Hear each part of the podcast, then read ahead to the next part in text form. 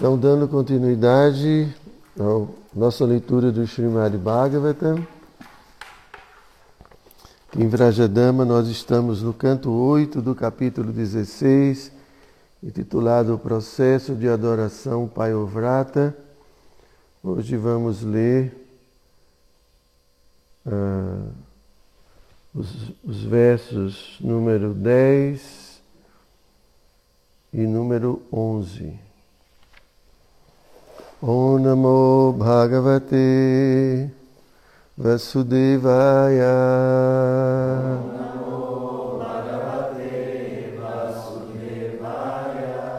Om Namo Bhagavate Vasudevaya.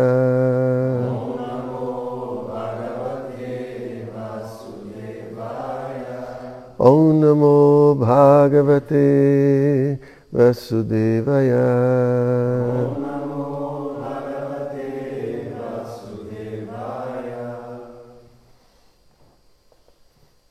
Então vou ler o verso em sânscrito sozinho.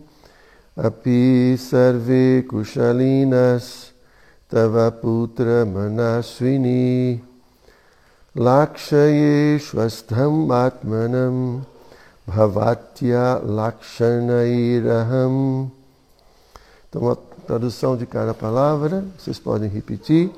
Api, Api si, si, sarve, sarve. Ah, todos, todos. Kushalinaha, em plena prosperidade. Em plena prosperidade. Tava, Tava teus, teus. Putraha, Putraha filhos. Manaswini, Odama magnânima. Lakshaye, vejo. Ashwastham, intranquila. Atmanam, a mente. Bhavatyaha, tua Lakshanaihi, através dos sintomas. Aham, eu. Então vamos para a tradução. Prabhupada não deu um significado para esse verso específico. Então por isso vamos ler o verso número 11 também. Então a tradução é a seguinte: Odana, Odama magnânima Todos os teus filhos estão passando bem? Vendo o teu rosto murcho, posso perceber que a tua mente não está tranquila. Dize-me a razão disto. Então, verso número 11. Então Aditi disse: Ó meu respeitado esposo Brahmana, tudo está bem com os Brahmanas, as vacas, a religião e o bem-estar das outras pessoas. Ó Mestre do lar, os três princípios Dharma, Artha e Kama prosperam na vida familiar, que, consequentemente, está cheia de boa fortuna. Significado. Na vida doméstica, a pessoa pode desenvolver os três princípios religião, desenvolvimento econômico e gozo dos sentidos. De acordo com as regras dadas nos Shastras, desculpem, é, de acordo com as regras dadas nos Shastras. Porém, para alcançar a liberação, ela deve abandonar a vida familiar e situar-se na, transcendental ordem renunciada. Kashyapa Muni não estava na ordem de vida renunciada. Portanto, ora ele é aqui chamado de Brahman, ora de Grihamedin. Aditi, sua esposa, assegurou-lhe que, quanto à vida familiar, tudo estava indo muito bem e que os brahmanas e as vacas estavam, estavam sendo honrados e protegidos. Em outras palavras, não havia distúrbios a vida familiar estava progredindo devidamente. Om Gyana Timirandasya Gyanam Jana Shalakaya Chakshu Militam Jena Tasmai Shri Gurave Namaha Sri Chaitanya Manovihistam Staptam Jena Bhutale Swayam Rupa Kadamahyam Dadati Swapadam Tikam Namo Vishnu Varaya Krishna Prestaya Bhutale. Srimati Dayananda Goswami Iti Namine. Namo Vishnu Paraya Krishna Prestaya Bhutale.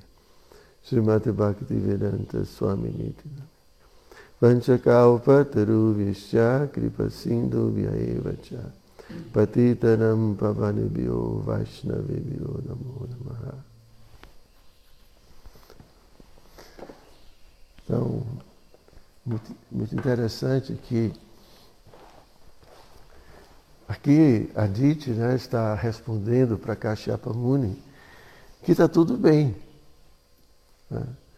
Ela tem seguido os princípios de Dharma, Artha, Kama, tem atendido aos Brahmanas, tem realizado seus sacrifícios e tudo isso.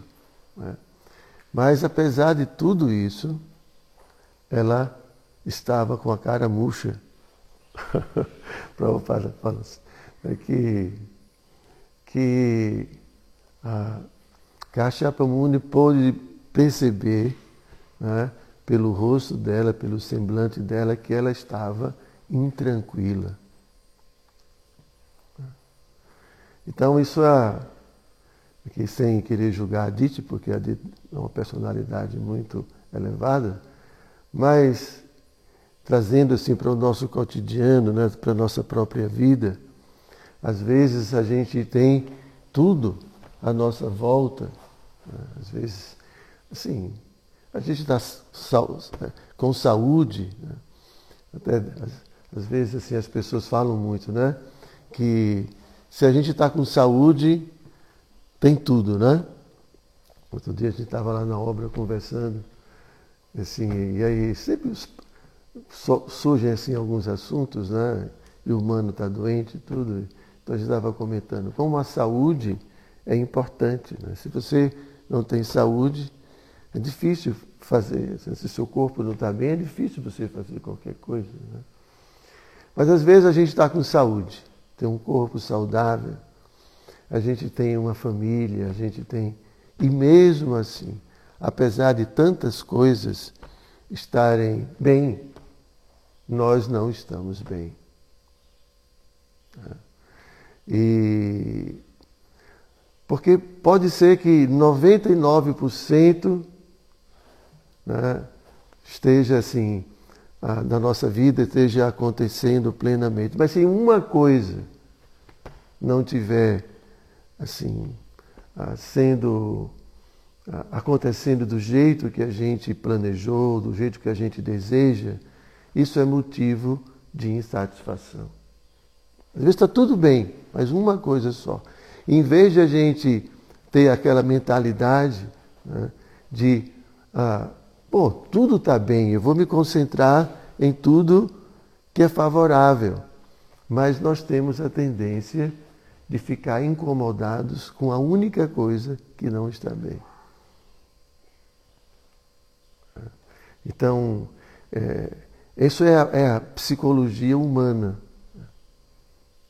Então, a, eu me lembrei agora de Marshall Rosenberg, que desenvolveu né, essa, o conceito de, de comunicação não violenta. Então, ele fala de que assim, a reação, né, as nossas reações aos estímulos, elas se devem a algo que está lá no fundo e que a gente às vezes não percebe. Né?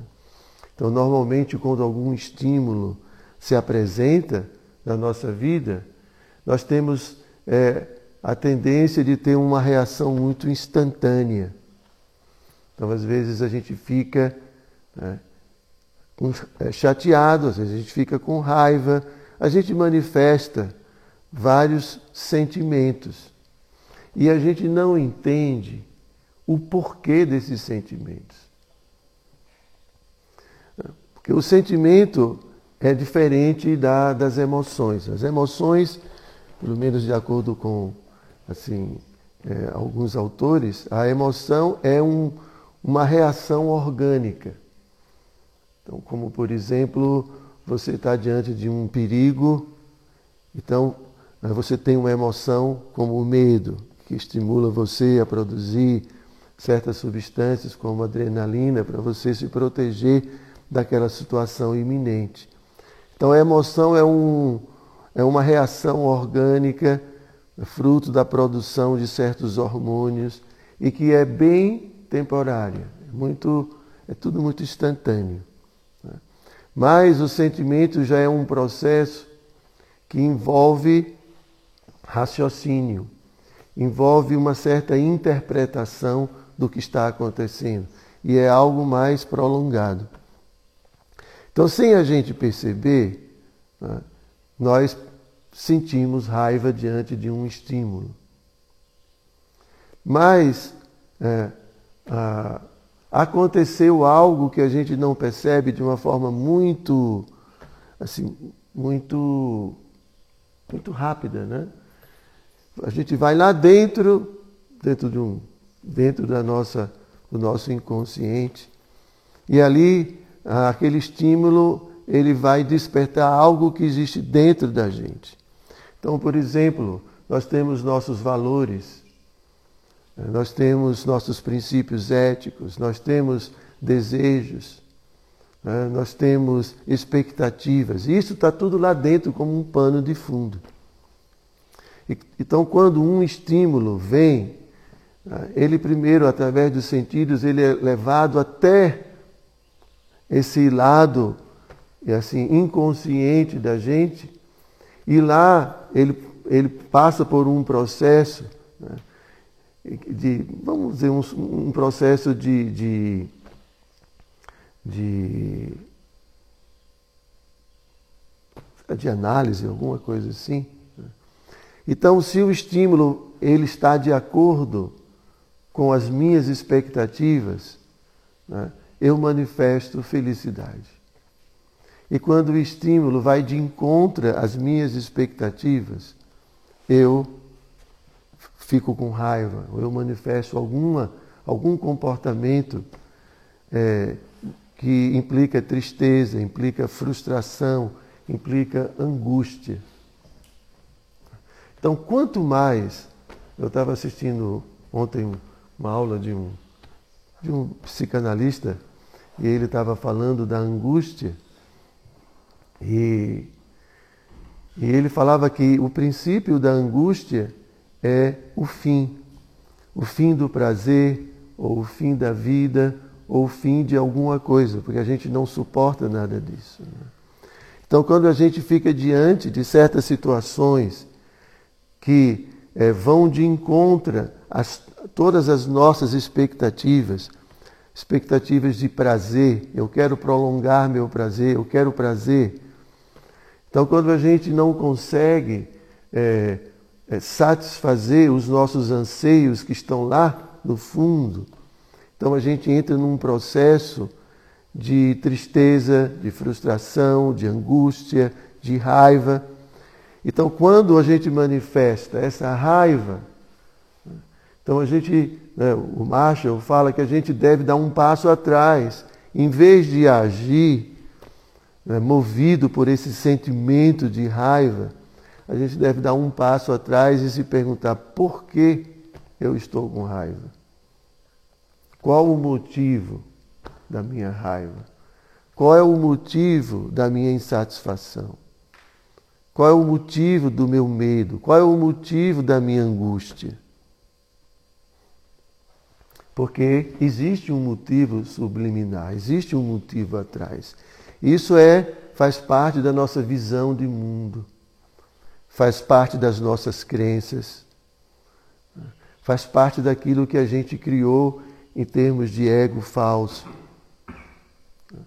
Por isso que Chaitanya Mahaprabhu, no Shikshastra, que ele fala, né, que para que a gente possa se manter plenamente consciente de Krishna, cantando os santos nomes constantemente, a gente precisa ter certas atitudes, como, por exemplo, né, ser muito humilde, não ter expectativas de respeito, deve estar sempre pronto a respeitar os outros, ser tolerante, né, porque essa, esse estado de consciência ele implica que a gente ah, ah, eliminou aí na nossa, no nosso inconsciente, na nossa forma de ver o mundo, a gente eliminou certos aspectos que a sociedade em geral dá muita atenção, como por exemplo o respeito. O respeito nesse sentido mais, claro que a gente tem que respeitar a dignidade de todos os seres, mas você desejar prestígio, você desejar ser respeitado, ser colocado numa posição de destaque. Então, tem pessoas que a priori têm esse desejo na sua vida, de ser famoso, de ser importante. E quando alguém o destitui dessa posição, essa pessoa fica extremamente irada, porque ela deseja isso. Então, esse é o desejo. Então, esse desejo está sendo frustrado. Então, se, se nós queremos, de fato, nos manter completamente fixos na consciência de Krishna, a gente precisa eliminar tudo aquilo que interrompe a minha conexão com Krishna. A gente, a gente chama isso dos anartas, né? a gente tem muitos anartas, na forma de desejos, na forma da nossa educação, da cultura em que a gente tem. Tudo isso faz parte desse ego falso. E é esse ego falso, recheado de tantas é, fraquezas e de tantos desejos nascidos da ignorância, nascidos da identificação com o corpo, são esses desejos, essas expectativas, essas crenças falsas, equivocadas, tudo isso vai reagir constantemente com os com os estímulos do mundo. As nossas relações com as pessoas, em casa, com os filhos, no trabalho, constantemente nós somos bombardeados com muitos estímulos. Esses estímulos vão ali e reagem com tudo o que eu tenho dentro, com toda a minha bagagem. Então, por isso que, né, citando aqui novamente o Marshall, ele fala que na verdade, o problema está dentro da gente, não no outro. O outro não é um problema, as situações não são os problemas. É. Na verdade, somos nós e o que a gente traz dentro da gente. Então, por isso, a necessidade de purificar nossa existência. E purificar a existência significa justamente retirar todas essas coisas que não fazem parte da existência da alma do conceito de vida da alma, a sua rupa da alma. Isso são ideias que foram assimiladas em contato com o mundo material. Em contato com esse mundo, em contato com a ignorância desse mundo e a cultura provocada por essa ignorância, nós trazemos para a nossa existência de alma artificialmente coisas que produzem naturalmente angústia, né? produzem é, sofrimento, produzem tantas coisas que tornam né, o ser humano uma pessoa ah, assim, às vezes até muito difícil de se relacionar.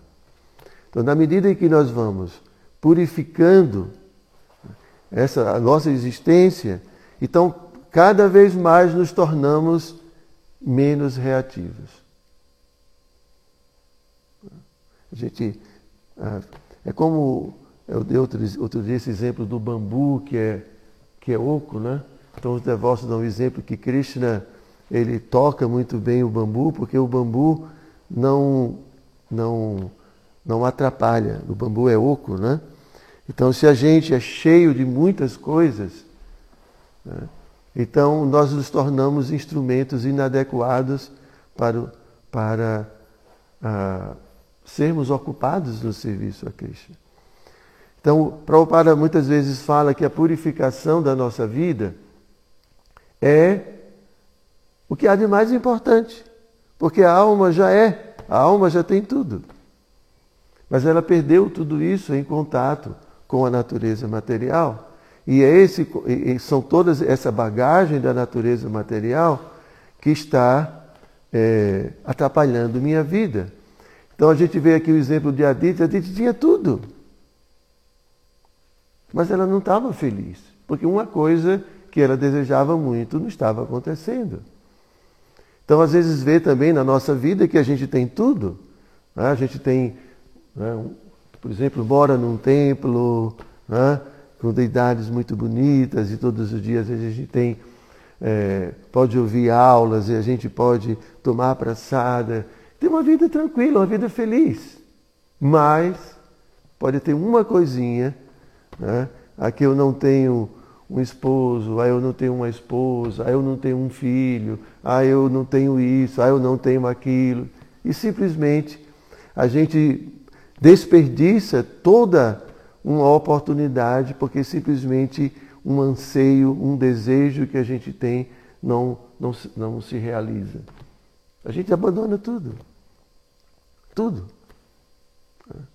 Então, é, a, a, a vida espiritual, ela parte é, do princípio da purificação. E a purificação significa começar a rever todos os conceitos que a gente tem, que a gente assimilou, em virtude né, de estarmos em ilusão. Começar a, a, a, questionar: será que esses desejos são, são autênticos?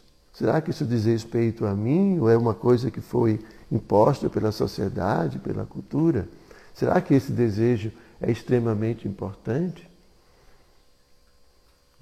Será que vale a pena eu investir tanto nessas coisas?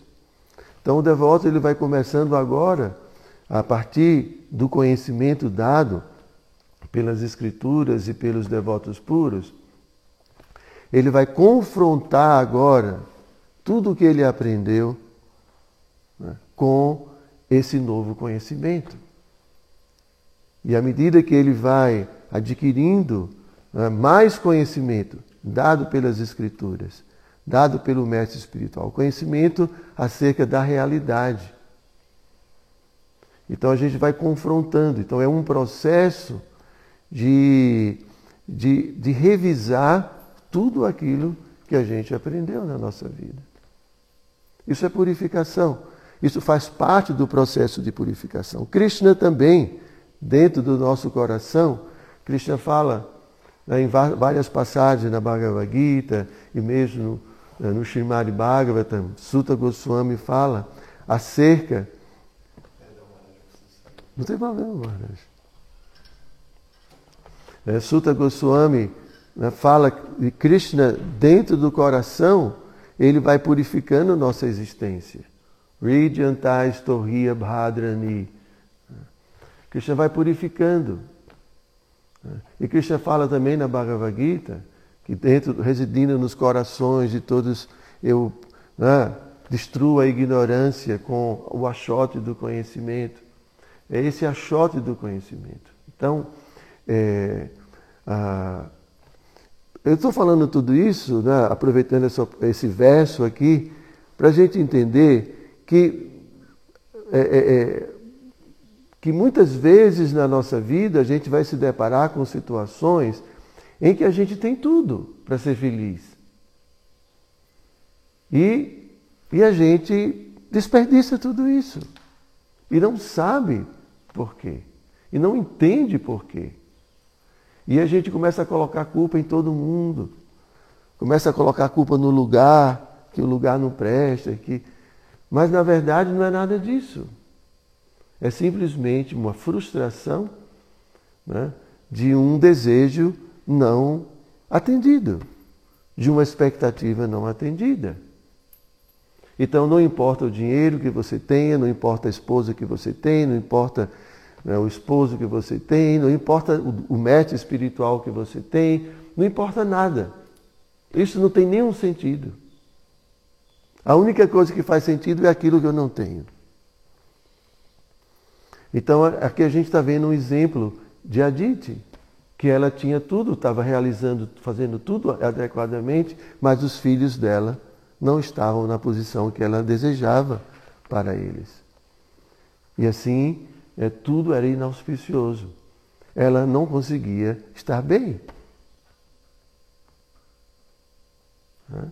Então, assim, nós, devotos, né, que praticamos nossa vida espiritual, queremos praticar nossa vida espiritual, então muitas vezes, pelo fato de algo não, não estar acontecendo como a gente esperava, então eu não consigo mais cantar japa, eu não consigo participar dos programas espirituais, não consigo ler, não tenho tranquilidade, eu não tenho paz.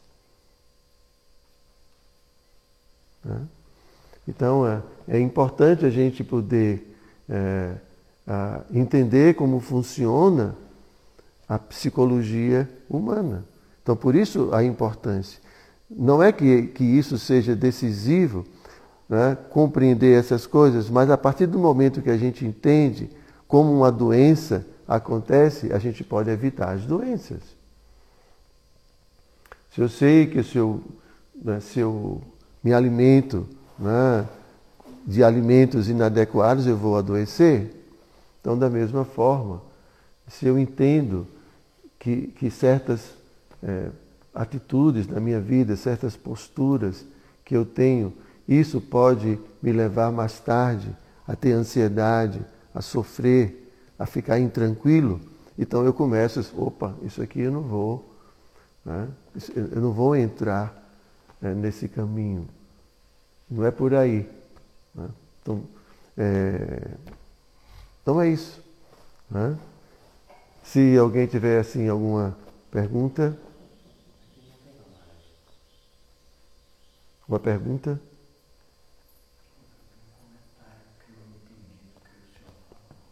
lege.